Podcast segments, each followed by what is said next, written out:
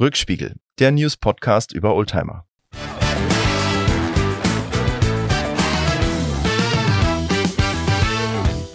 Mackie, moin. Schön, dass du Moin, wieder, Lars. schön wieder, da- dass du wieder dabei bist. Ähm, und ähm, ja, leider wieder nicht persönlich, aber das ist ein bisschen der Urlaubszeit geschuldet. Aber es hat ja letztes Mal ganz gut geklappt über die Ferne. Ich hoffe, dass die Tonqualität, ich habe nichts Negatives gehört, also scheint das funktioniert zu haben. Wie geht's dir? Wo bist du? Was machst du? Mir geht's gut. Ich bin äh, noch nicht im Urlaub, aber ähm, zu Hause gerade im Homeoffice sozusagen und äh, habe mich natürlich wieder mit äh, unserer Autolektüre beschäftigt, ähm, viel gelesen. Äh, ist sozusagen auch Urlaub quasi, was ich da gerade gemacht habe.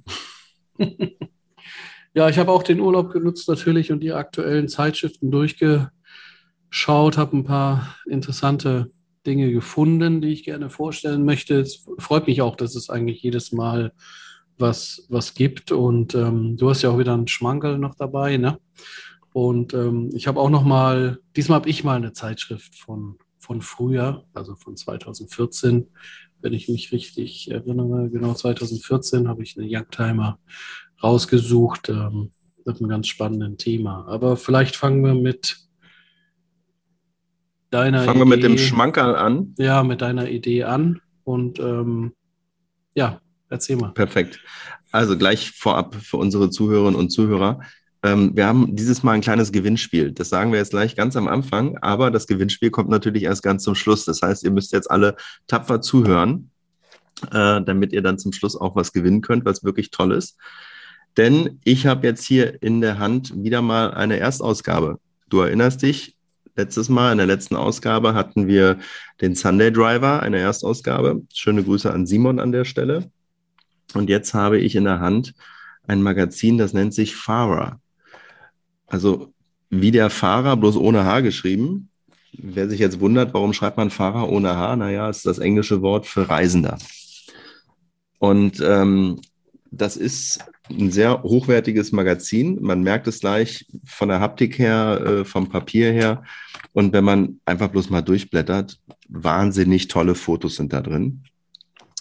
Und das hat seinen Grund, denn äh, ein Fotograf, Maximilian Ballas, ich hoffe, ich habe den Namen jetzt richtig ausgesprochen, ist der Herausgeber und ähm, schreibt auch selber, das kommt halt dabei heraus, wenn ein Fotograf ein Automagazin macht.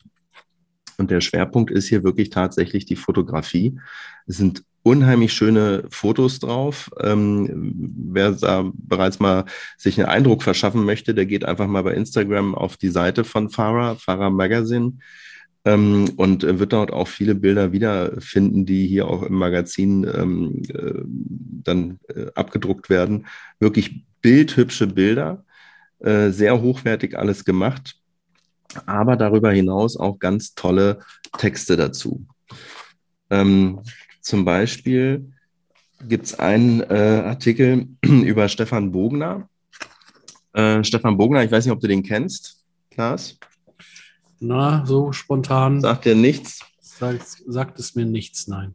Der hat ganz tolle Bände rausgegeben und auch ein Magazin rausgegeben, das heißt Curves. Und mit dem müssen wir uns definitiv nochmal beschäftigen. Ja, das ist wohl wahr. Das, das kennst du, Curves? Ja, das kenne ich. Das ist auch ein Fotograf, der halt äh, traumhafte Strecken äh, fotografiert hat. Und äh, das ist so ein bisschen äh, Seele baumeln lassen, Autofahren, um äh, auch mal wieder äh, freie Gedanken zu bekommen auf den schönsten Strecken dieser Welt, also Italien, Frankreich und wo es ihn überall hin verschlagen hat. Ähm, das ist zum Beispiel ein Bericht hier im, im Fahrer Magazine. Ganz toll äh, die Beweggründe äh, des, des Autors, warum er dieses Curves-Magazin gemacht hat. Und ich finde es halt auch nett, dass man in einem Magazin äh, quasi Reklame macht für ein anderes Magazin. Also das zeigt äh, auch, wie offen hier äh, der Max ist. Und ähm, dem geht es um tolle Themen und tolle Fotos. Und Das ist äh, Leidenschaft, genau. Das ist definitiv Leidenschaft. Das ist, äh, besser kann man das gar nicht ausdrücken. Also das merkt man hier auch in dem äh, äh, Magazin. Das kommt genauso rüber. Und äh, es ist, Fahrer ist kein, kein Oldtimer-Magazin, muss man ganz klar sagen. Also hier findet sich zum Beispiel auch ein toller Artikel über einen äh, BMW Alpina, ähm, äh, den äh, DS5. Äh, das ist ein, Dreier Touring mit einem hochaufgeladenen Motor äh, von Alpina. Äh, es findet sich äh, ein toller Bericht dann auch über das Making of, also Behind the Scenes von diesem Fotoshooting mit dem Alpina ähm, in Dänemark. Es findet sich ein toller Bericht über ein Porsche Taycan mit ganz tollen Fotos. da geht es insbesondere um das Farbenspiel mit diesem Fahrzeug, der hier so eine ganz außergewöhnliche Farbe hat. Ich weiß gar nicht, wie man die offiziell nennt.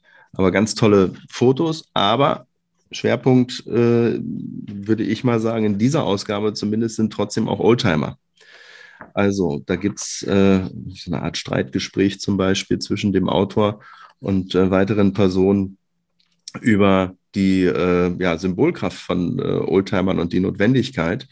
Äh, der eine fährt einen Genesis, der andere fährt einen Golf 2. Ähm, äh, oder auch ein toller Artikel äh, über äh, einen Porsche 912. Auch alle äh, Artikel mit, mit tollen Bildern und, äh, hinterlegt. Aber den Artikel, den ich jetzt äh, vorstellen möchte, der handelt von einem Fahrzeug, was ich überhaupt nicht kannte. Ähm, und zwar von einem Skoda 1100 OHC. Ich nehme mal an, Lars, hast du auch noch nicht gehört, oder? Mm, ist es ein Viertürer? Ein? Nee. nee, das sind Zweitürer, nee. ein Sportcoupé. Ein Sportcoupé, nee, dann kenne ich ihn nicht. Genau. Also ich war sehr äh, überrascht äh, bei der Geschichte, weil da wirklich wieder Details drin waren, äh, die ich äh, so noch gar nicht kannte, die ich noch nie gehört habe.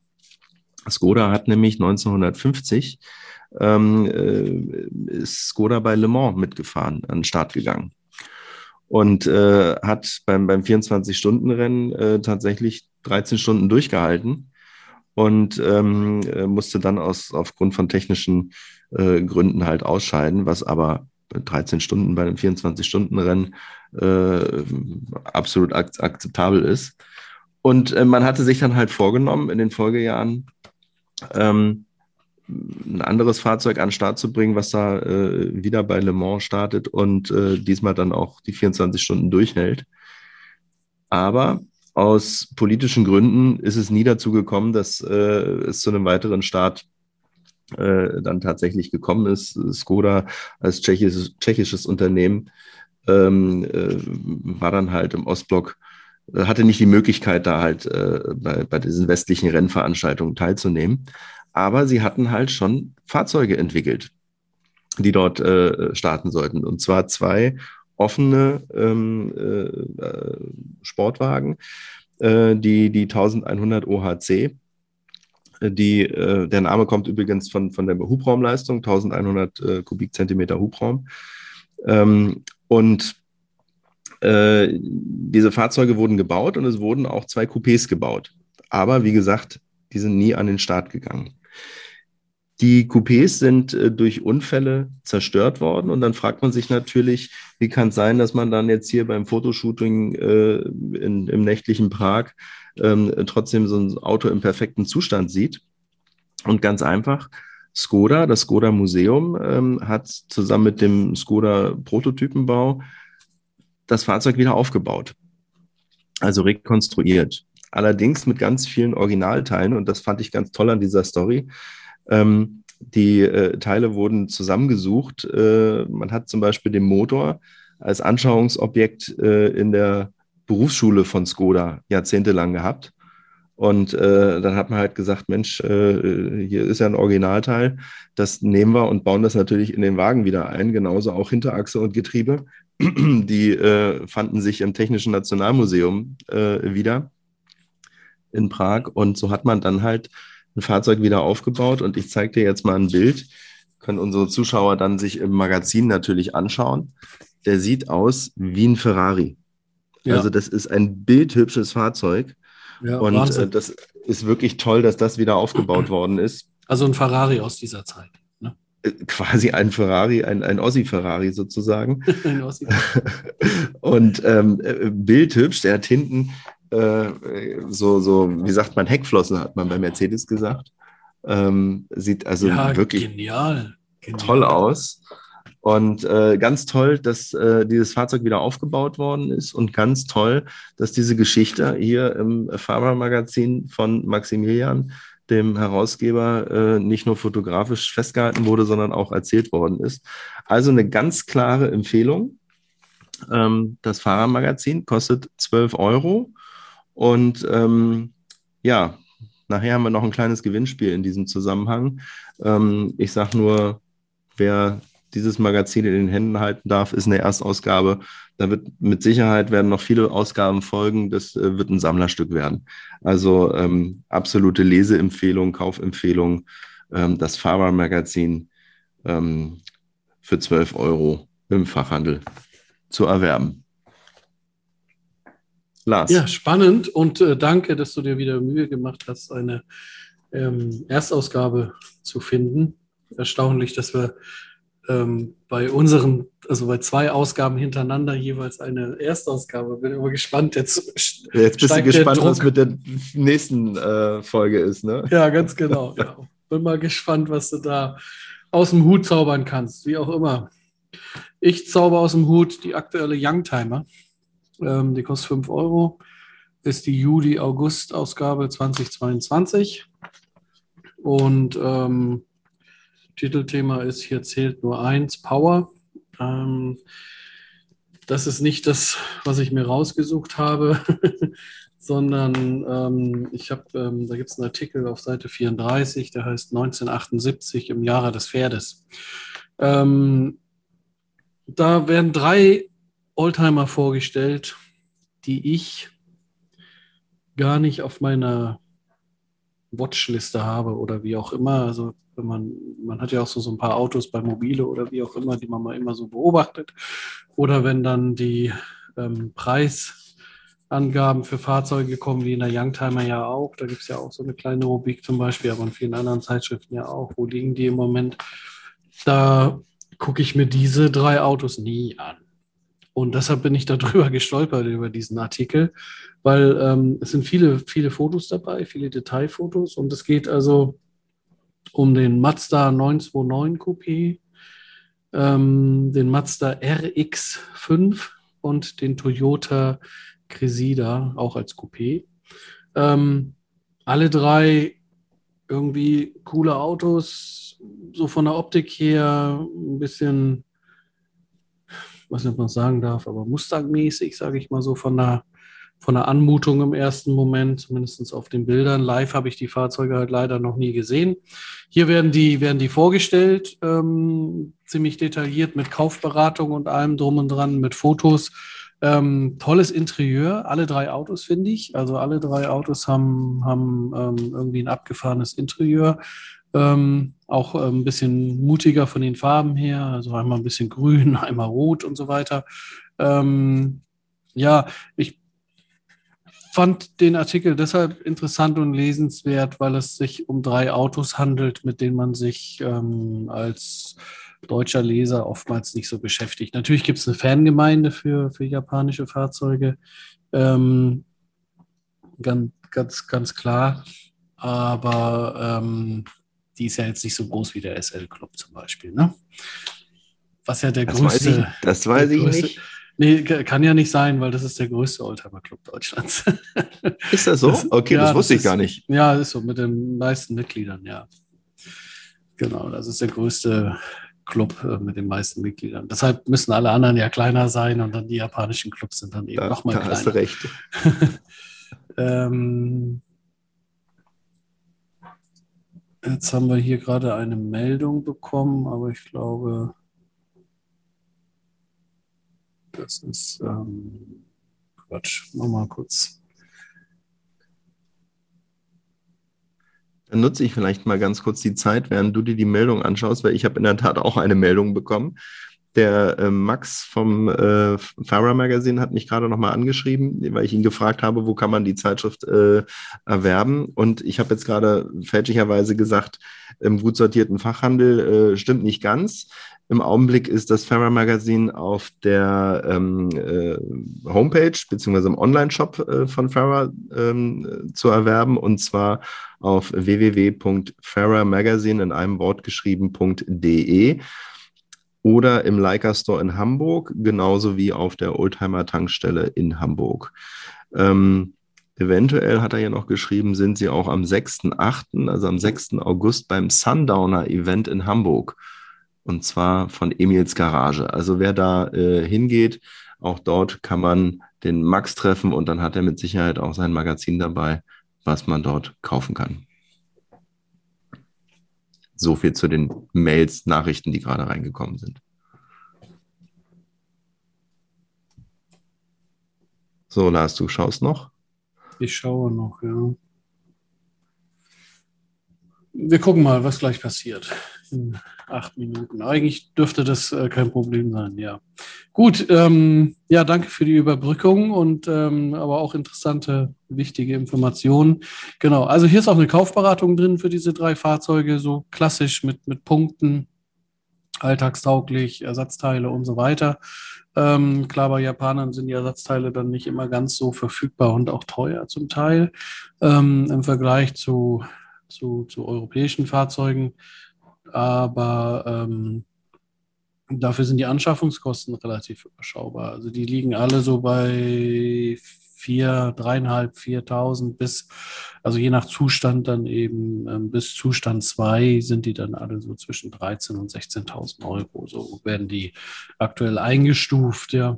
Also, Youngtimer, aktuelle Ausgabe, vielleicht doch mal mit einem Japaner beschäftigen, weil die ähm, optisch ähm, machen die echt was her. Das sind wirklich richtig, ich finde, richtig coole, richtig coole Autos von der Optik her und deshalb bin ich da bei diesem Artikel hängen geblieben.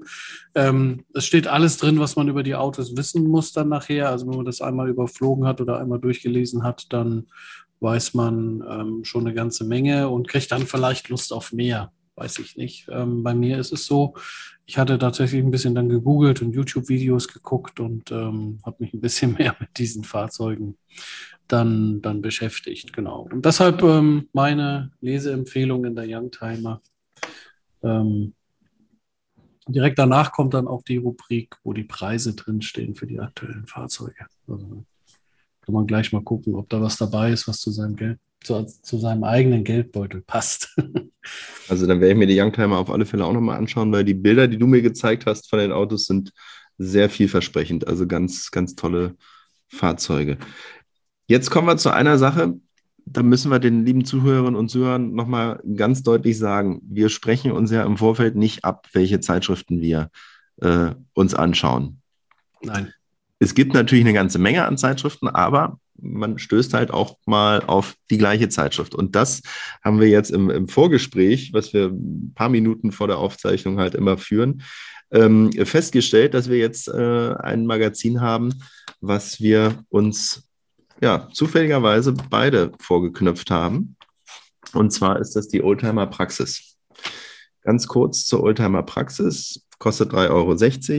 Das ist die aktuelle Ausgabe August 22. Nennt sich übrigens auch äh, das Schraubermagazin. Wir werden auch gleich sehen, dass das wirklich zutreffend ist.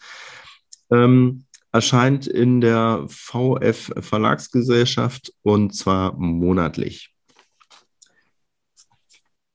Es ist äh, ein Schraubermagazin, weil es äh, wirklich praktische Anwendungstipps gibt, aber nichtsdestotrotz werden auch ähm, Fahrzeuge vorgestellt, beziehungsweise die Menschen hinter den Fahrzeugen, äh, die die zum Beispiel restauriert haben. Da gibt es einen äh, Aufmacherartikel, ganz toll.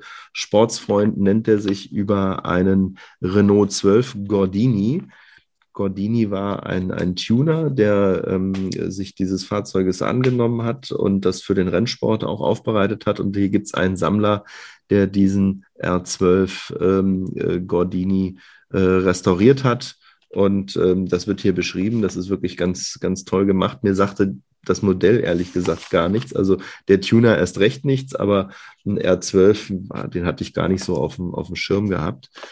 Ähm, aber ein anderer Artikel hat es mir richtig angetan. Und zwar über, jetzt muss ich ihn suchen, über den BMW Z1. Wo hat er sich versteckt, der kleine Schlingel? Ich habe hier nämlich immer so kleine Aufkleber drin und der ist abgegangen, wie ich gerade sehe. Okay, Aber hier haben wir ihn. Seite 22. Genau, Seite 22. Ich habe ihn gefunden.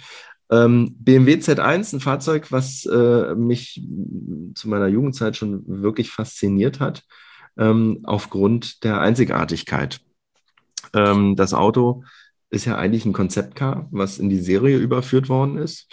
Ja. Hat äh, eine Stückzahl von immerhin 8000 Stück. Also das finde ich gar nicht so wenig. In der Bauzeit von äh, gut drei Jahren, von 88 bis, bis 91 wurde der gebaut. Und ähm, das äh, auffällige Erscheinungsmerkmal am, am, Z1, das sind definitiv die versenkbaren Türen. Ja. Und zwar äh, hat er Seitentüren, die in den unteren Chassisbereich des äh, Autos abgesenkt werden können. Und ähm, das auch während der Fahrt. Also das sieht einfach toll aus. Ich bin leider noch nie ein Z1 gefahren. Also jeder, der ein Z1 hat und sagt, wir dürfen mal fahren, äh, sehr herzlich bei uns mal melden. Ähm, das sieht jedenfalls toll aus und muss auch ein ganz besonderes Fahrgefühl sein. Und in das ist dem ein Bericht, richtiger, also ich bin ihn, ich bin ihn schon gefahren, möchte ich unterbrechen. Oh, darf. okay, dann berichte ja. mal. das ist ein richtiger Roadster. Das ist ein sehr, sehr sportliches Fahrzeug und ist ein richtiger Roadster und der hat richtig Dampf hinten drauf und ähm, hat ein sehr, sehr, sehr, sehr gutes ähm, Straßenfeeling. Also es ist ein sehr ausgereiftes Fahrzeug, muss man sagen. Und ähm, ja, da, da gibt es ja, da gibt es ja total viel zu erzählen. Also der Z1 ist wirklich, ähm, also da muss man immer wieder den Hut ziehen. BMW hat sich immer wieder mal an Dinge rangetraut, ähm, die, wo, wo, man vielleicht so ein bisschen den Kopf schüttelt oder wie auch immer, wie mit diesen versenkbaren Türen. Also ähm, ich habe auch schon mit dem einen oder anderen von BMW gesprochen, der zu der Zeit auch ähm, dann schon bei BMW war. Bin mir gerade nicht ganz sicher. Ich glaube, es war auch das erste Fahrzeug, was in der USA gebaut wurde.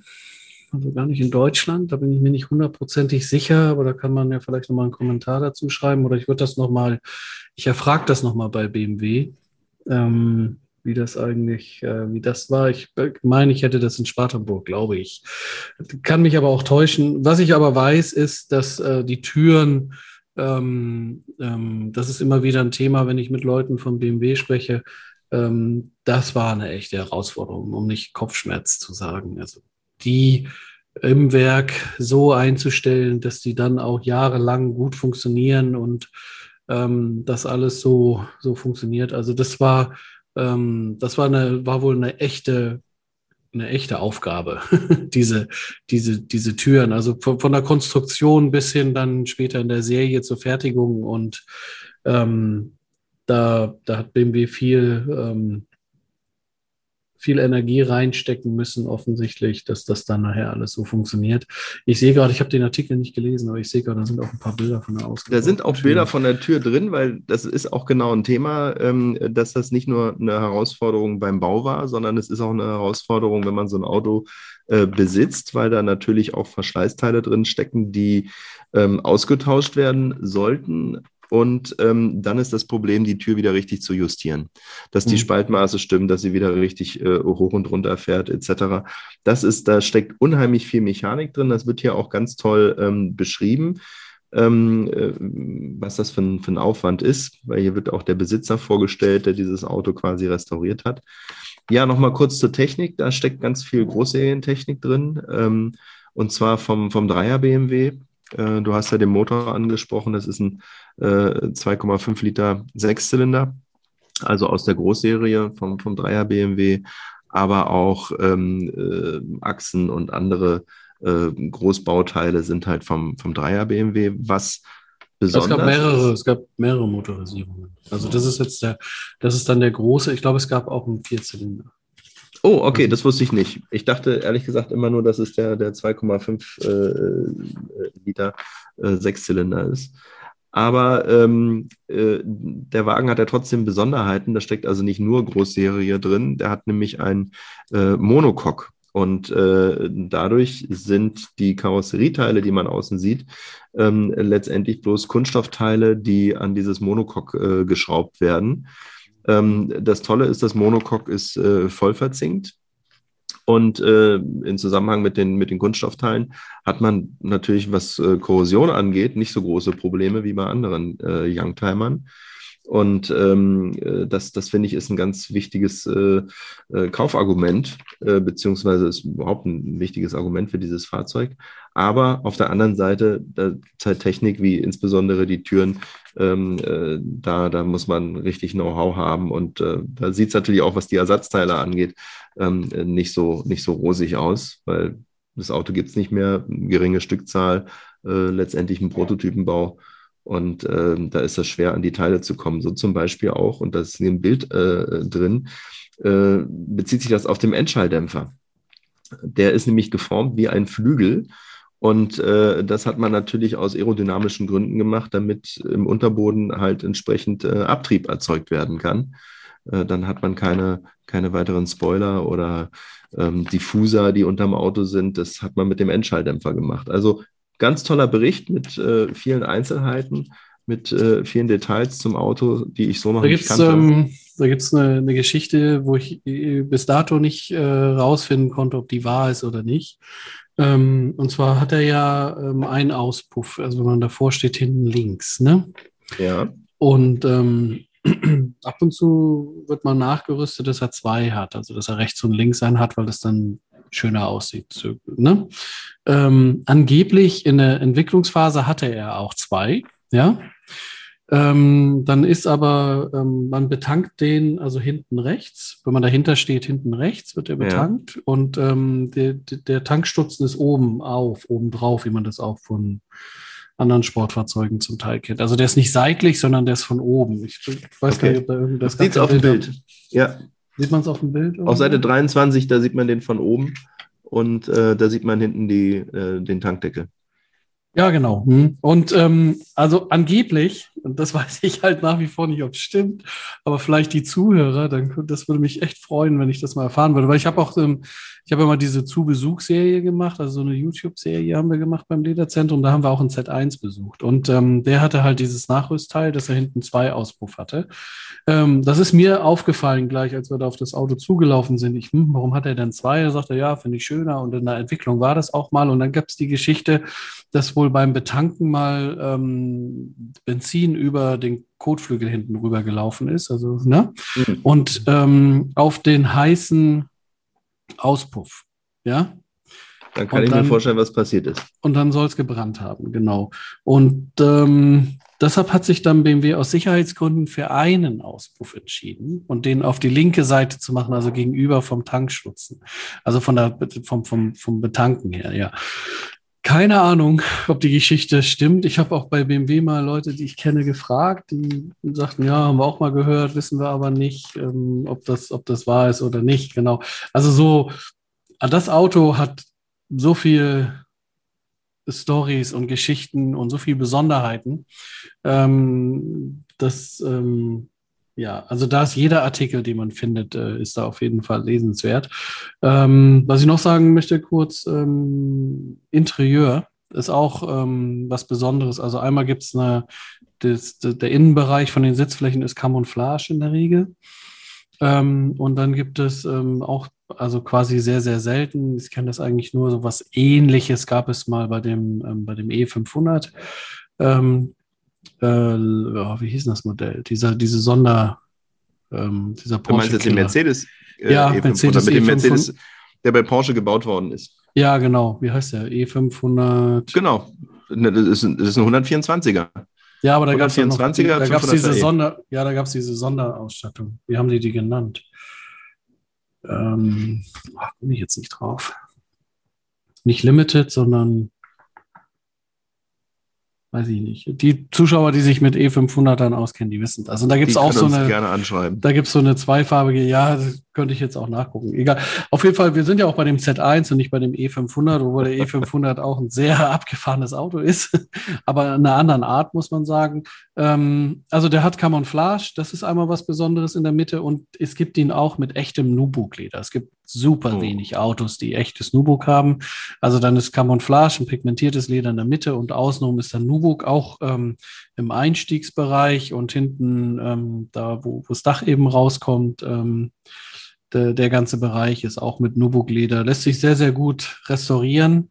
Ähm, gibt in Norddeutschland ähm, eine Frau Wahl, die sich darauf spezialisiert hat. Z1, Leute kennen sie. Ähm, aber wenn jemand da ähm, neu ist in dem Thema oder wie auch immer, also da gibt es ganz viel zu erzählen. Ganz tolles Auto, toll, dass mal wieder so ein Bericht auch da drin ist und ähm, schön, dass ein bisschen mehr über die Tür auch erzählt wird. Ähm, ja, ich habe den Artikel ähm, nicht gelesen, werde es aber gleich tun. Äh, definitiv zu empfehlen und ähm, auch bezüglich der Fotos. Du hast ja nun gesagt, äh, links und rechts ein Auspuff. Äh, ich würde mal sagen, das Endrohr sieht man hier auch äh, auf der rechten Seite bei, dem, bei den äh, Fotos. Aber da bin ich ein bisschen vorsichtig. Auf dem ausgebauten Zustand, ähm, äh, da sieht man dann tatsächlich bloß links ähm, das Endrohr. Aber auf den Fotos bei dem roten Z1 bin ich der Auffassung, dass du hinten links und rechts ein ähm, äh, Würde ich auch sagen. Ja, vielleicht hat er. Vielleicht äh, ist das Modell stand da so sein Name. Ne? Vielleicht hat der Herr Tauber da auch nochmal. Nee, es gab ihn wohl nie mit zwei Auspuff. Nee, aber vielleicht hat er ihn dann entsprechend umgerüstet, ja, auch, weil er auch gesagt auch, hat. Auch umgerüstet, sieht, ja. Sieht genau. gut aus. Ne? Also ein ganz toller Artikel. Ähm, man hat es ja jetzt gemerkt, einem, wie wir zu einem schon, tollen Auto, ja. Wie wir uns jetzt hier schon drüber äh, äh, ausgetauscht haben. Ähm, gehen wir mal weiter in der Oldtimer-Praxis. Und zwar gibt es dort, was ich auch ganz interessant fand, eine Terminübersicht ähm, über Oldtimer-Veranstaltungen. Dort kann man sich halt auch melden und äh, seine Termine, wenn man ein Club ist oder eine Ausfahrt plant, wie auch immer, dort angeben. Das fand ich ganz interessant und auch immer wieder super, äh, was wir ja nicht in allen Zeitschriften, die wir hier vorstellen haben, ist ein Kleinanzeigenmarkt. Also sprich, äh, wenn man einen Oldtimer verkaufen möchte, einen Oldtimer sucht, wird man hier fündig. Und hier sind äh, schöne Autos drin äh, und auch noch zu bezahlbaren Preisen. Also da lohnt sich ein Blick auf alle Fälle mal rein. Und Oldtimer Praxis, der Name sagt und jetzt leiten wir mal gleich über zu dir, Lars. Ähm, es werden natürlich auch praktische Empfehlungen zur Restaurierung gegeben. Da gibt es zum Beispiel einen Bericht, äh, den fand ich ganz interessant, über einen Bremskraftverstärker letztendlich, äh, ATE T50, einer der ersten seiner Art. Der wird hier wirklich auseinandergenommen bis zur letzten Schraube. Äh, den gab es zum Beispiel beim 190er SL. Also wer dann praktisch eine Anwendung braucht äh, oder eine Anwendungshilfe braucht, wie man sowas restauriert, wie man sowas äh, auseinanderbaut, äh, gibt es ja auch einen eigenen äh, Artikel drin, der nennt sich auch übrigens seziert, wie ich gerade sehe. Und, und jetzt kommen wir zu dir, ein Artikel, den ich gelesen habe, voller Freude. Hautklinik nennt er sich, die originalen Ledersitzbezüge retten. Ja. Und damit ja, habe ich ja selber ich, auch schon Erfahrung mhm. gehabt. Wie, wie, gesagt, wir sprechen uns ja nicht ab, aber natürlich habe ich diesen Artikel ähm, bei mir mit drin, weil da sind unsere Produkte verwendet worden. Ähm, was ich richtig gut fand hier an diesem Artikel. Also erstmal, die haben das in zwei Artikel aufgeteilt, was sie von Anfang an nicht vorhatten. Also es geht um ähm, neu, Fragezeichen, nein, gepflegt, Ausrufezeichen, ähm, wie sie mit den richtigen Pflegemitteln ihre Leder, Lederinterieur in Bestform bringen. Natürlich haben die nicht nur Pflegemittel verbraucht, sondern die haben hier gefärbt, gefüllt, ähm, eine richtige Restauration gemacht und ähm, jetzt ist es so, dass der ähm, ähm, Timo Kessler, der das gemacht hat, ähm, das auch schon mal vorher gemacht hat. Also der ist ein bisschen im Thema, aber ähm, ich ähm, habe tatsächlich erst die Information bekommen, als der Artikel fertig war. Und ähm, das haben die auch bewusst so gemacht, weil die ähm, wollten das Erlebnis haben, wie jedermann im Prinzip, wenn er sich die, wenn er sich ein bisschen informiert, sich Videos anguckt, Produkte ähm, zukommen lässt und dann einmal loslegt. Und das ist ein ähm, super guter Artikel für jemanden, der das nachmachen möchte, weil hier ist, wie die Ultima Praxis das halt immer gut macht, ähm, das wirklich schön detailliert erklärt, Schritt für Schritt, was man wie gemacht hat, wie lange es dauert, wie anspruchsvoll es ist und und und. Und ähm, ich habe mich riesig gefreut, dass ähm, das ist ja eigentlich meine Arbeit. Ich muss ja eigentlich erklären, wie man die Produkte anwendet. Aber es ist natürlich viel schöner, wenn das auch mal aus Kundensicht ähm, ähm, äh, mit guten Bildern, guten Texten ähm, zusammengefasst wird. Und das haben die hier gemacht, genau. Also ganz klare Empfehlung, wenn jemand ähm, seinen Sitz restaurieren möchte, sein Interieur restaurieren möchte, die aktuellste Dokumentation und Anleitung dazu gibt es äh, Teil 1 in der ähm, Oldtimer Praxis August 2022 für nur 3,60 Euro, muss man ja auch sagen. Ne? Also das, man kriegt hier wirklich ähm, ein vollgepacktes Heft mit vielen Informationen für 3,60. Ne? Also hätte ich äh, diese Information schon früher gehabt, ähm, dann hätte ich nicht selber mich da mal ransetzen müssen. Äh, du weißt, dass ich genau so auch mal. Du hast genau so einen Artikel geschrieben, genau. Ich ja, habe dann auch. auch. in der Folge genau so einen Artikel geschrieben, aber ich habe halt genauso ähm, äh, Learning by Doing sozusagen ähm, einen Sitz bei mir mal äh, restauriert aber nicht in dem großen Umfang. Also das ist hier schon ein bisschen weitergehender. Ich habe jetzt nur äh, einen Riss mal ausgebessert, was hervorragend funktioniert hat. Äh, und auch ohne, dass wir uns vorher abgesprochen haben. Ähm, das, ist, das ist so, ja. Aber das, das ist halt ein Magazin. Fand ich ganz beeindruckend. Ähm, welche Ausgabe war das? Welch, äh, aber da kommt man nicht so ran, ne? Da kommt man nicht so ran. Das ist eine Club-Zeitschrift, über die werden wir aber auch nochmal berichten. Ähm, äh, aber die ist im Augenblick nur für Clubmitglieder äh, zugänglich und zwar vom Mercedes-Benz SL Club. Wir haben vorhin drüber gesprochen, der größte Club, wie ich jetzt erfahren habe, was ich vorher nicht wusste. Und da habe ich äh, allerdings nicht an einem SL, sondern äh, an einem W108er, äh, also einer S-Klasse, äh, mich ausgetobt und dort das Leder äh, wieder äh, ein bisschen auf Vordermann gebracht. Eigentlich dachte ich, macht man bloß eine normale Pflege, aber dort war ein großer Riss ähm, ähnlich wie das hier auch in dem Artikel in der Oldtimer Praxis dargestellt wird. Und den habe ich dann mit euren Produkten ähm, äh, aufgefüllt und nahezu unsichtbar gemacht.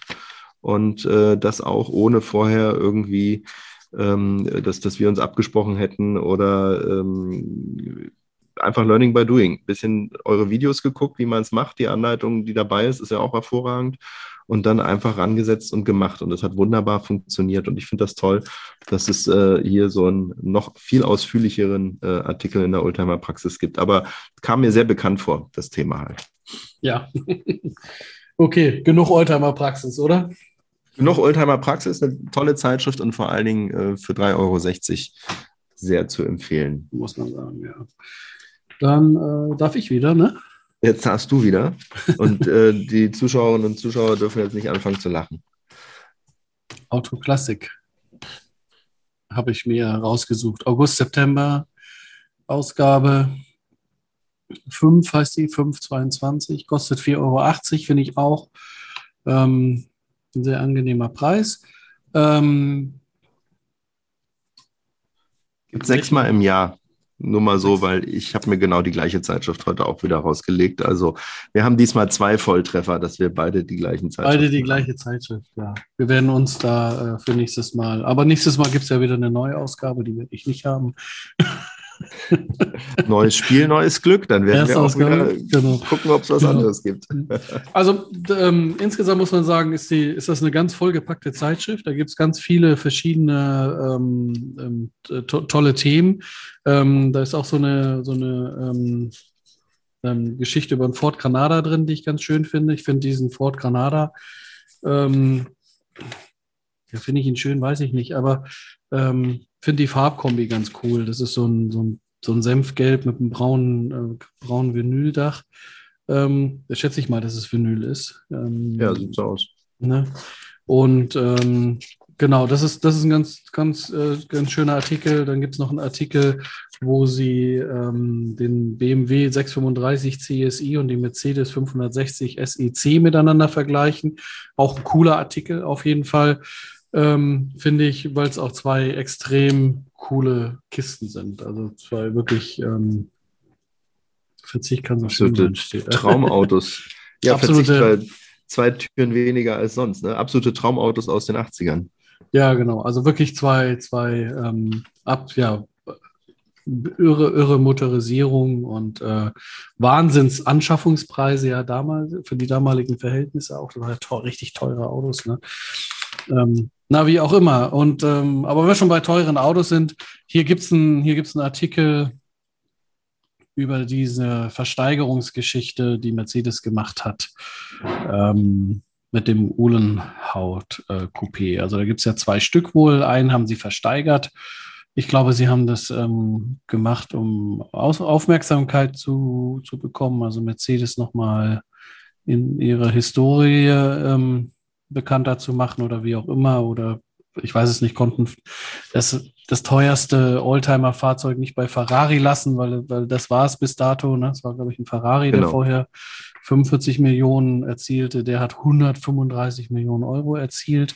Ich war mal in Paris auf der Oldtimer-Messe, was äh, zu den europäischen, äh, bei den europäischen Oldtimer-Messen auf jeden Fall zu einer sehr sehenswerten Oldtimer-Messe gehört. Die ist immer im Januar, ähm, die Retromobil. Da wurde mal ein Alfa Romeo für 17 Millionen versteigert. Da war ich live dabei. Das fand ich auch schon ganz spannend. Aber 135 ist ja eine irre Summe. Ähm, da wurde ja hier und da und überall drüber geschrieben, auch in, in, in normaler Presse in Anführungsstrichen, also Tagespresse und so weiter, mhm. weil das ja eben so eine hohe Summe ist. Warum rede ich jetzt nochmal darüber? Ähm, ich finde, dass in diesem Artikel auf diesen ähm, wie viel, also es ist ja einmal Titelbild im Prinzip, da sind es eins, zwei, dreieinhalb Seiten. Ähm, es ist sehr schön, prägnant alles zusammengefasst, was man zu diesem Thema, zu diesem Auto sagen möchte. Also man, ich, ich fand es gut, dass man, ähm, dass sie das nicht so über sechs Seiten oder wie auch immer und noch mehr dazu geschrieben und und und, sondern alles, was man dazu eigentlich wissen möchte oder wie auch immer. Also man sagt, ja, irgendwie interessiert es mich dann doch, ist ja das teuerste ähm, Oldtimer-Fahrzeug ähm, aller Zeiten bis, bis dato. Wird, glaube ich, auch schwer zu toppen zu sein. Ähm, höchstens, dass der neue Besitzer den nochmal versteigert oder ich habe keine Ahnung. Ähm, ist hier, ist hier das ähm, einmal schön zusammengefasst. Ähm, was hat es auf sich mit dem Auto? Was ist das für ein Auto? Was ist die Besonderheit? Und, und, und, und, und das ist da einmal, da einmal ähm, sehr schön zusammengefasst, finde ich. Ist eine gute, gute Zusammenfassung. Man geht auch einmal auf den GTO ein, der ähm, für 45 Millionen mal versteigert wurde. Und ähm, ja, deshalb fand ich es fand äh, lesenswert. Ähm, also deshalb die Autoklassik. Ähm, wie gesagt, da sind noch eine ganze Menge andere schöne Themen drin, wie diese die äh, Top-Coupés, so nennen die das, oder auch den, den, ähm, den Ford, ne? Granada, ähm, mhm. der, der ist ganz schön. Und dann hast du ja auch einen Artikel da drin gefunden. Ich habe auch noch einen Artikel da drin gefunden, möchte aber ganz kurz nochmal zu dem Garagengold versilbert Artikel zurückkommen. Also sprich ja. zu dem 300er SL ähm, Uhlenhaut-Coupé. Du hast ja richtig gesagt, es gibt bloß zwei Stück. Wir hatten auch schon mal im vergangenen Podcast darüber gesprochen. Ähm, die unterscheiden sich nicht wesentlich. Ähm, äh, das, das, was am meisten auffällt, ist, der eine ist innen drin rot, das ist der, der versteigert wurde, und der andere ist innen drin blau. Und ähm, eine Sache, die hier nicht im Artikel drinsteht, die ich aber jetzt wiederholt gelesen habe, ich weiß allerdings nicht, ähm, ob es stimmt, ich gebe das jetzt einfach mal nur so wieder, dass äh, der blaue, der also noch im Besitz äh, von Mercedes ist und auch im Mercedes-Museum steht, überhaupt nicht fahrtüchtig ist. Man hat nämlich den Motor herausgenommen, in ein anderes Fahrzeug gesetzt. Ich glaube, äh, so ein Sterling Moss äh, ähm, Coupé, nicht Coupé, ist ein offenes Auto. Ähm, und das heißt, man hat jetzt ein Auto verkauft, was absolut im perfekten Zustand und fahrfertig war und hat noch eins übrig. Ja, das ist richtig, aber das fährt nicht, weil der Motor nicht drin ist. Also ich finde es halt wirklich bedauerlich, was da gemacht worden ist äh, von, von Seiten von Mercedes, weil wie der Artikel das hier auch schon sagt, man hat das Tafelsilber verkauft. Aber das nur noch mal äh, ergänzend zu dem, was du gesagt hattest.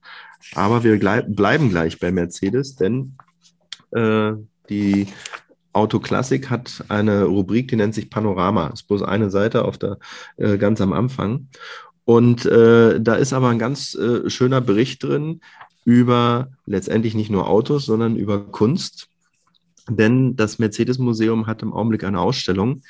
Ähm, und zwar Andy Warhol. Der hatte ja diese, ist ja bekannt geworden mit seinen Siebdruckbildern. Äh, und äh, eins ist ja gerade auch versteigert worden mit Marilyn Monroe, das bekannteste, auch wieder zu so einer äh, Rekordsumme. Und die Daimler-Benz AG hatte 1986, also als das Automobil 100 Jahre alt wurde, bei Warhol in Auftrag gegeben, eine sogenannte Car Series, also Bilder mit äh, Mercedes-Autos. Und eins der bekanntesten äh, Bilder, also das sind auch wieder so Siebdrucke mit verschiedenen Farben, darauf ist ähm, ein 300er SL Flügeltürer zu sehen. Und jetzt ist in der Mercedes-Benz-Ausstellung im Mercedes-Benz-Museum äh, sind diese Bilder ausgestellt und darüber hinaus auch das Originalfahrzeug, was sozusagen Modell gestanden hat. Und das ist hier in dem Artikel äh, kurz und prägnant, aber sehr schön zusammengefasst, dass also zum Beispiel Andy Warhol dieses Auto nie in Natura gesehen hat, äh, sondern er hat das einfach nur von, von Bildern abgemalt oder von Fotografien äh, und das als Vorlage für diesen Siebdruck benutzt. Und äh, hier hat man jetzt in der Ausstellung dann tatsächlich das Modell, was da äh, abgedruckt ist, dann halt auch dort stehen mit den Bildern zusammen. Und das finde ich, ist schon mal wieder eine Reise wert äh, nach Stuttgart ins Mercedes-Museum. Das wird man so nicht ähm, äh, wiedersehen. Und äh, da wird halt hier im Bericht noch ein bisschen darüber geschrieben, dass das Auto, äh, was wie gesagt Warhol nie selber gesehen hat, im Privatbesitz war, 2020 dann von Brabus gekauft wurde und äh, innerhalb von wir haben das hier geschrieben, über 4500 Stunden Arbeitsstunden restauriert wurde, aufwendig, also jetzt besser als neu dasteht. Und ja, jetzt sind sozusagen die Bilder und äh, das Auto zusammengeführt. Also toller kurzer Bericht im Panorama und äh, wie gesagt an der Stelle auch nochmal der Hinweis, fahrt nach Stuttgart, guckt euch das an im Museum, das wird so nicht wiedergeben.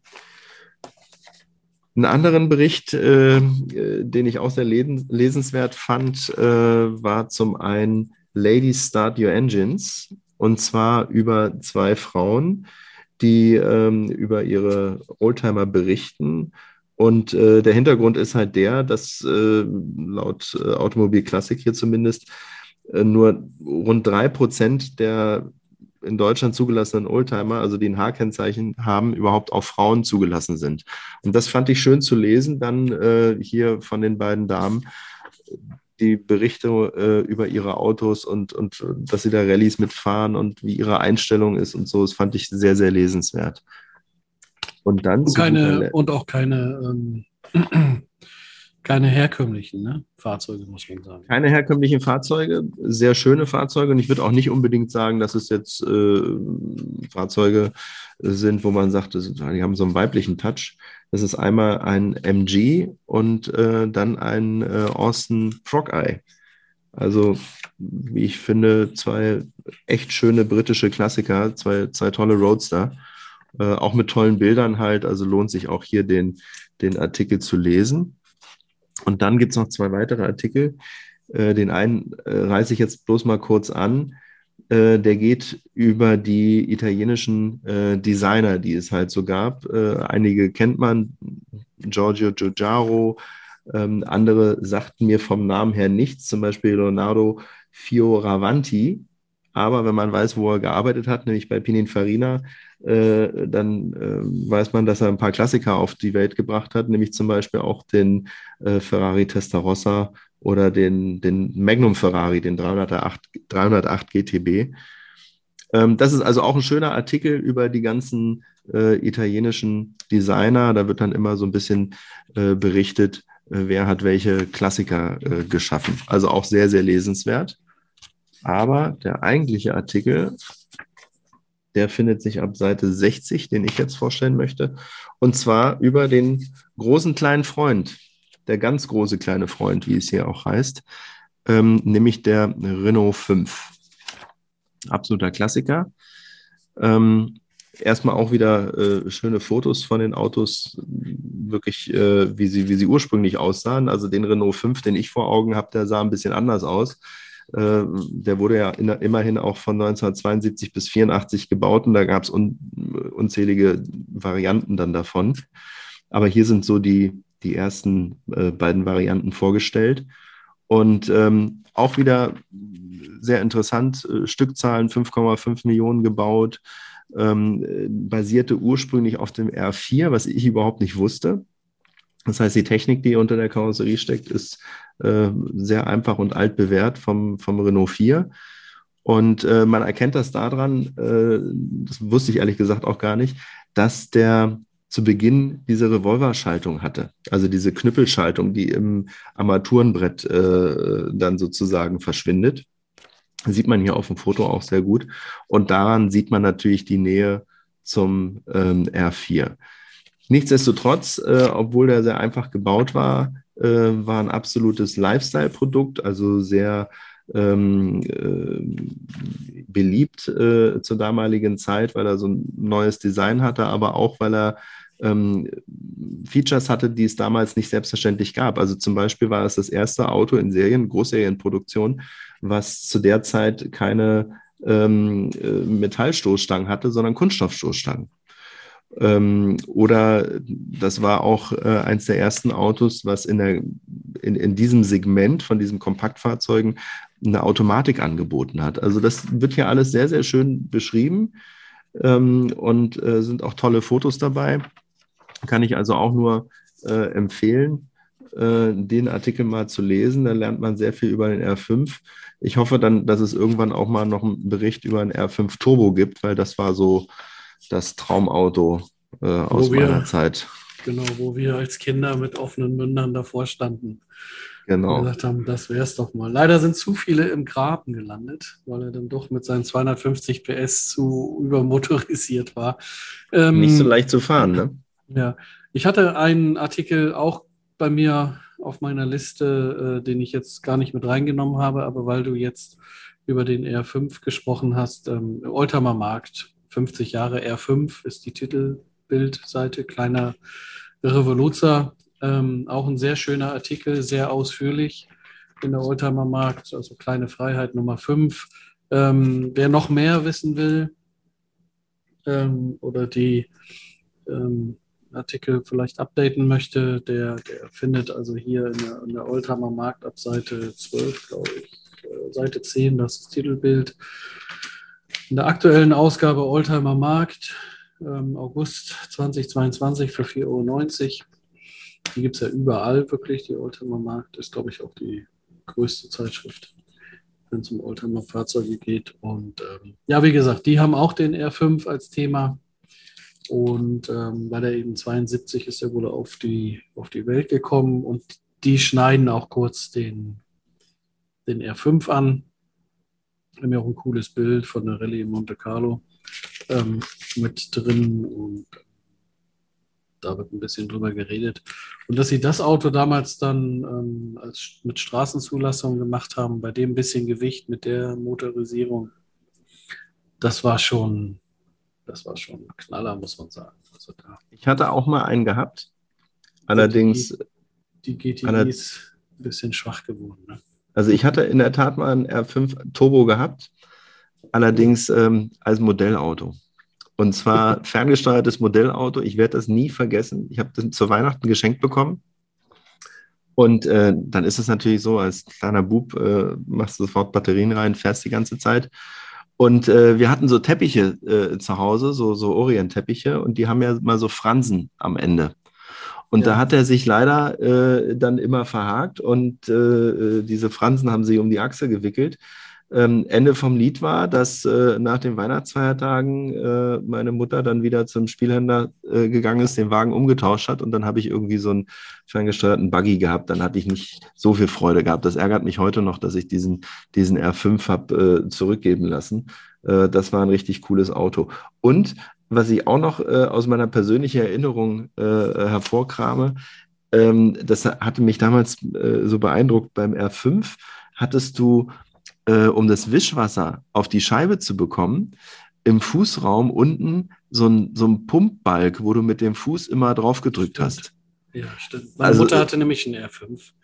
Das stimmt, du hast recht, ja. Das, ich, das ich, ich, kann mich daran erinnern, weil äh, meine Cousine hat den gehabt und ich bin ein einziges Mal mitgefahren mit dem Auto, aber ich dachte so, was ist das denn für ein Auto, dass man da unten auf so einen Ball drücken muss, damit man das Wischwasser auf die, auf die Scheibe bekommt. Aber äh, am Ende des Tages äh, eine einfache Lösung. Da geht nicht so viel kaputt. Also war ein tolles Auto, muss man so sagen. Ja, gar keine Frage. Dann haben aber wir hier die aber meine Mutter hatte auch nur den normalen R5. Also das war, das, äh, der war dann auch so, dass der ein oder andere. Also es war eigentlich so, sie hatte den, den Polo Fox, ja, als, ja. Äh, als Schweinewagen. Haben wir das damals so genannt? Oder wir haben das so genannt? Also so wie ein Kombi, weißt du? Ja, ja. Also nicht mit dem Fließheck, sondern so gerade ein Polo. Genau, Fo aber auch ein Zweitürer. Ein Zweitürer ist das, glaube ich. Genau. Ja, ein Zweitürer, ja, genau. Zweitürer, aber hinten wie ein Kombi. Ja. ja, genau, hinten wie Kombi. Den hatte, und den hatte sie dann in der Ausstattung Fox, also das war ein rotes Auto mit roten Radkappen, das war ähm, sensationell, dass das so farblich abgestimmt war, weißt Ja. du? Und ähm, da, wir haben zu der Zeit im Schwarzwald gewohnt und wir wurden tatsächlich von, von LKWs überholt, bergauf. Und das fand sie dann irgendwann so doof, dass dann ähm, der wegkam, der Polo. Und dann gab es einen R5, genau. Der ist dann spitziger da hochgekommen. also, War ähm, beides zwei echte Klassiker. Also auch der Polo ist schick. ja, ja, ja, der war auf jeden Fall schick. Und das war halt tatsächlich damals, also diese, diese Fox-Ausstattung, das war, ähm, das war was, ja, was Revolutionäres oder wie auch immer. Oder das war halt besonders schick damals. Also so, dass die Radkappen mit der Außenlackierung zusammengepasst haben und auch vom Interieur irgendwie so. Mal gucken, ob es irgendwann mal so einen Artikel vielleicht über den Polo Fox gibt. Fox war doch der, der hatte doch so graue Sitze gehabt und dann waren so in Türkisstreifen drauf schräg. Kann das sein? Und auch auf der Lackierung müsste draußen so ein türkiser Streifen gewesen sein und hinten stand dann Fox. Das habe ich so vor Augen. Ja, ich meine, dass er bei der roten Variante schwarz war, der Streifen. So aus meiner Aber er hatte so einen so einen- so einen Streifen ja, halt drauf. Ja, er ne? hatte so einen Streifen, Ja, genau. ja. Und auch auf den, auf den Radkappen war auch, ähm, das kam das wieder. Und ich meine auch, dass auf den Radkappen Fox drauf stand. Aber das ist jetzt so alles aus meiner, ah, wie alt war ich da? Da war ich zweite Klasse, acht, sechs, sieben, acht. Ja. Autos unserer Jugend, aber das, das bleibt halt hängen, ne? Das Weiß ich nicht genau. vergisst das ist man schon, nicht. schon ziemlich lange her und habe den auch, also man sieht den eigentlich auch so gar nicht auf der Straße. Ich glaube, der hat nicht so oft äh, zum Oldtimer geschafft. Wie auch immer. Ähm, ähm, Wir sind durch mit den aktuellen Zeitschriften, ne? Wir sind kommen zu unserer letzten Rubrik. ja, alte Zeitschriften. Diesmal habe ich eine rausgesucht. Die Youngtimer von ähm, September, Oktober 2014. Ähm, ich habe also ich ja eine ganze, einen ganzen Stapel so ältere Zeitschriften, blätter das so durch und da gibt's es gibt viele interessante Themen. Ähm, hier bin ich bei was hängen geblieben. Titelseite damals war fünf Cabrios für kleine Kohle, schon ab 1800 Euro und dann ist da ein schicker SLK 200 abgebildet. Ähm, und ähm, also die stellen hier einmal den Mercedes-Benz SLK vor, dann den Alfa Romeo Spider, Peugeot 206 CC, revolutionäres Auto damals mit äh, Metalldach, faltbares Metalldach. Faltbares Metalldach, genau. Genau. Einer, noch vorm SLK war das zeitlich, glaube ich sogar. Ich, ich glaube, es waren die, ich glaube, Peugeot waren die ersten. Also Peugeot war grundsätzlich der erste. Die hatten schon in den äh, 50er Jahren ein, ein Auto gehabt mit, äh, es war nicht faltbar, aber es war dann versenkbar. Versenkt. Ein Hardtop. Ja. Da fällt mir ein, also wenn ich bei versenkbaren Metalldächern, es gibt, und da komme ich jetzt nicht auf das Modell, es gibt aber einen Ford, ich meine aus den 50er Jahren, ähm, einen amerikanischen Ford, ne? Okay. wo, wo äh, also so ein 5,50 Meter Schlachtschiff, ne? Und ähm, der hat tatsächlich ein hydraulisches, versenkbares Metalldach. Und das bleibt aber in der kompletten Form, ne? Das Dach selber ist nicht faltbar, sondern das ganze nee, Dach nur wird dann. hinten, ja, nur hinten, also nur der hintere Bereich, der klappt so ein. Ja. Ähm, und man hat dann noch so eine Mulde, die man vorher benutzen kann, um einen Koffer reinzulegen. Also man hat irgendwie einen Kofferraum, der zwei mal zwei Meter ist oder so, aber letztendlich passt nur ein Koffer rein, weil der Rest ist fürs Dach reserviert. Dann musst du das Dach rein. Ähm, das sieht abenteuerlich aus. Da gibt es ein paar Videos auf YouTube, also wenn man das mal eingibt. Ich komme leider nicht auf den auf das, auf das Modell. Ähm, ja, das sind, ich werde das ähm, auf Instagram, auf unserem Kanal Rückspiegel, ähm, werde ich da mal äh, ein Video verlinken. Das sieht abenteuerlich aus. Absoluter Wahnsinn, was die damals gemacht haben. Jetzt bin ich aber wieder abgeschweift, Entschuldigung. Ähm, Peugeot 206 CC, genau. Ähm, Finde ich übrigens immer noch ein modernes Auto. Ne? Also, auch wenn er jetzt ein Youngtimer ist, aber irgendwie finde ich, ist der, also die haben da was äh, relativ Der Zeitloses sieht, gemacht. der sieht gut ich, aus, ne? auf alle Fälle. Ja, Ja. sieht immer noch gut aus. Mazda MX5 haben sie mit dabei und dann den MGF. Genau. Und ähm, was ich jetzt äh, ganz interessant fand, was ich gemacht habe, ist, ich habe einmal geguckt, ähm, 2014, ja, die, die haben dazu geschrieben, was die Autos gekostet haben. Also der Mercedes Uh. Benz SLK 200, der war ab 3500 Euro damals zu kriegen. Ähm, der ist nicht viel teurer geworden. Also man kann, ich sag mal, ab 5000 äh, kriegt man durchaus einen SLK, der dann ähm, Liebe braucht.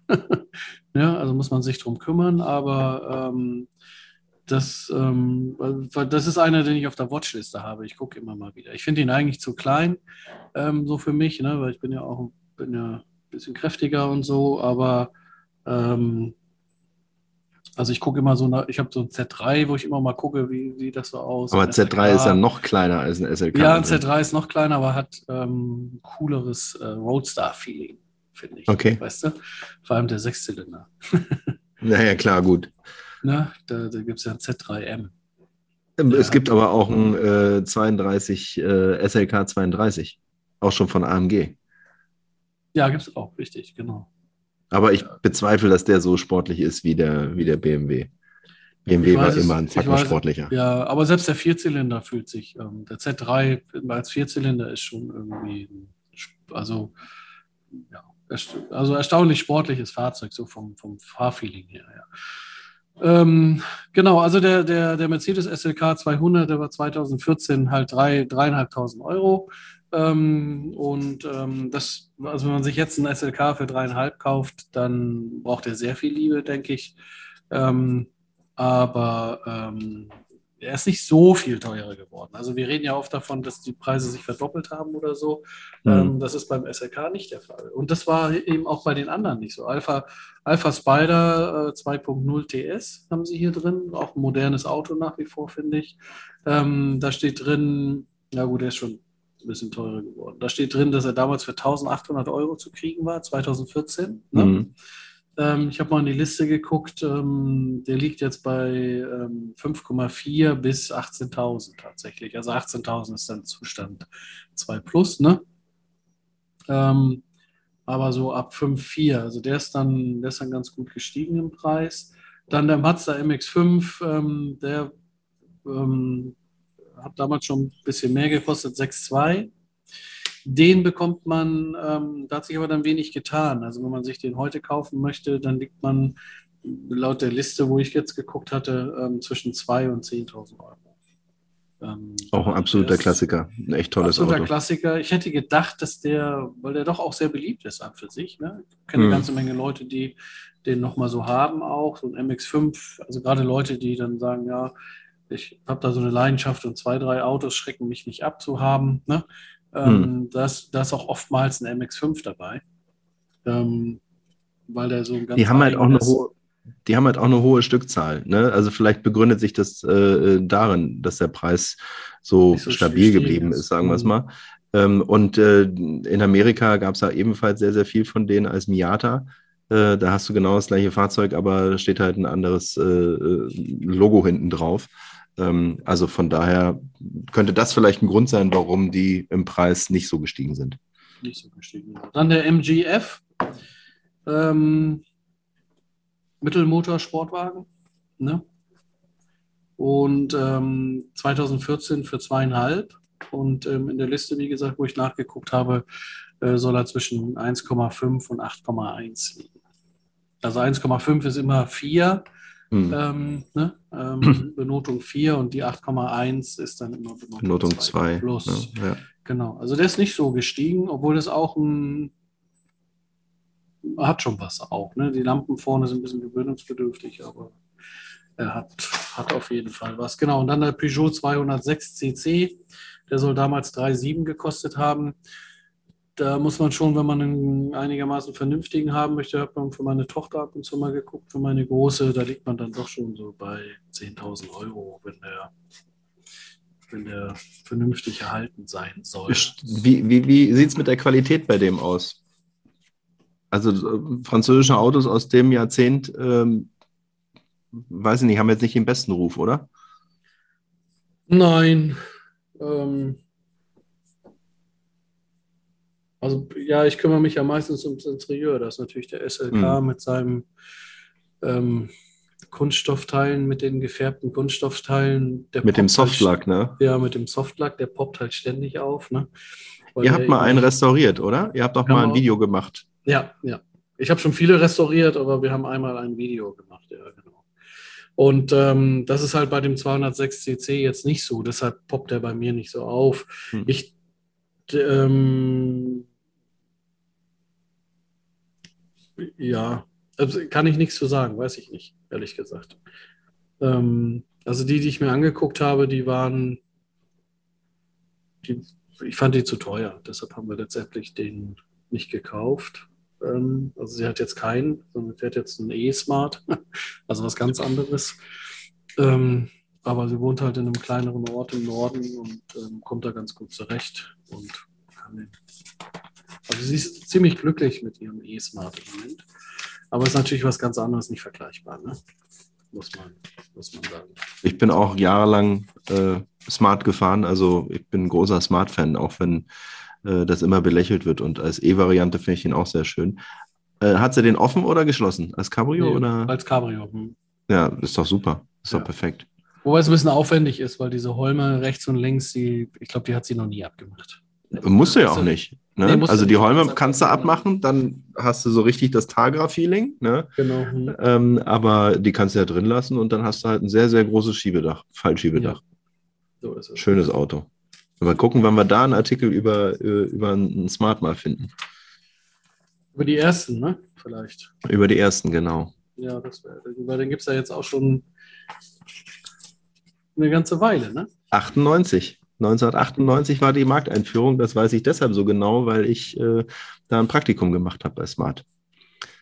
Da war ich äh, einer der ersten Praktikanten da. Ich hatte das damals in der Zeitung gelesen und äh, fand das ganz toll, was der, der Herr Hayek da initiiert hatte, also der Swatch-Gründer. Ja. Und hatte das in der Zeitung gelesen und dann habe ich mich da bei Daimler gemeldet und die haben gesagt, das ist ja sehr schön, aber äh, wir haben in dem Bereich, wo Sie was suchen, haben wir noch gar nichts. Und dann klingelte irgendwann mal ein paar Monate später das Telefon, dann haben sie gefragt, ob ich noch Interesse habe. Habe ich gesagt, ja, gerne. Und dann äh, bin ich da nach Renningen bei Stuttgart und äh, war einer der ersten Praktikanten da in dem Bereich, wo ich war. Sehr spannende okay. Zeit. Ja, war direkt zur Markteinführung. Bist du voll im Thema. Sehr gut. das, das nur am Rande. Sein, ja.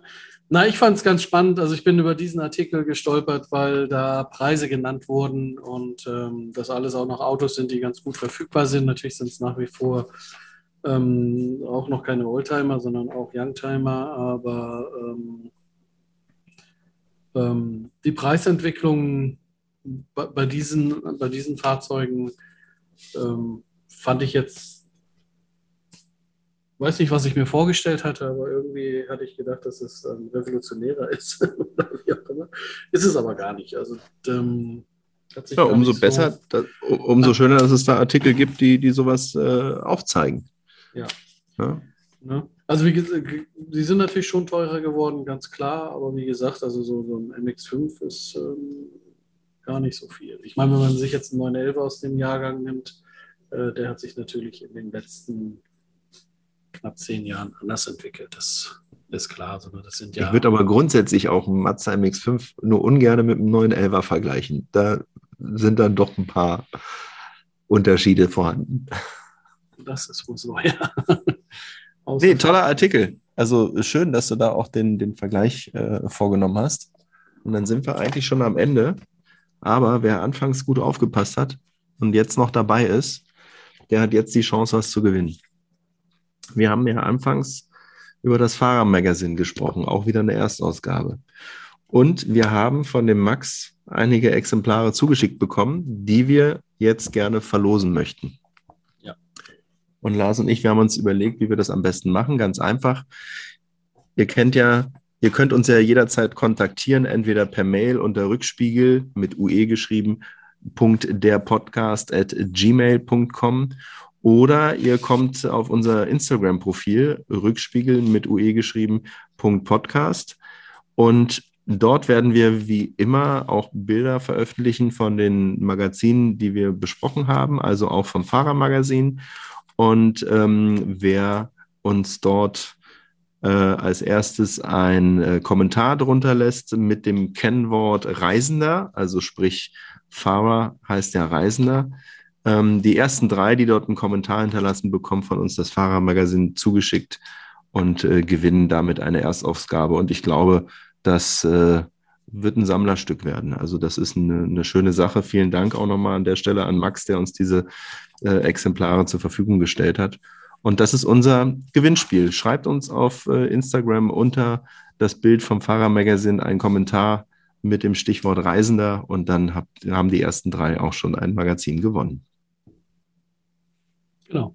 Also so auf Instagram aus. gehen, Rückspiegel.podcast und dann dieses Bild raussuchen von der Zeitschrift Farer und dann Reisender drunter schreiben. Und ähm, dann ist es vom Ablauf her so, wir schreiben euch an über Instagram, bitten euch, uns eine E-Mail zu schreiben mit, mit eurer Anschrift und dann packen wir die ein, schicken die zu und ähm, vielleicht packen wir noch was vom Lederzentrum dazu.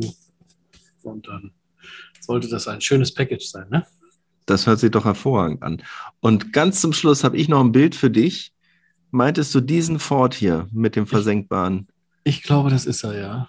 Ja, das, das sieht ist ganz danach aus. Das ist ein Ford, jetzt habe ich es hier, Fairlane Skyliner Fairlane Cabrio Skyline, ja, genau. von 1957. Also für all diejenigen, die sich das nochmal anschauen wollen, Ford Fairliner, Fairlane, Fairlane, so heißt er, Ford Fairlane, Fairlane Skyliner. Ja. So. Genau, Fairlane Und für dich, damit die Gefühle hier auch nochmal äh, richtig da emotional hochkommen.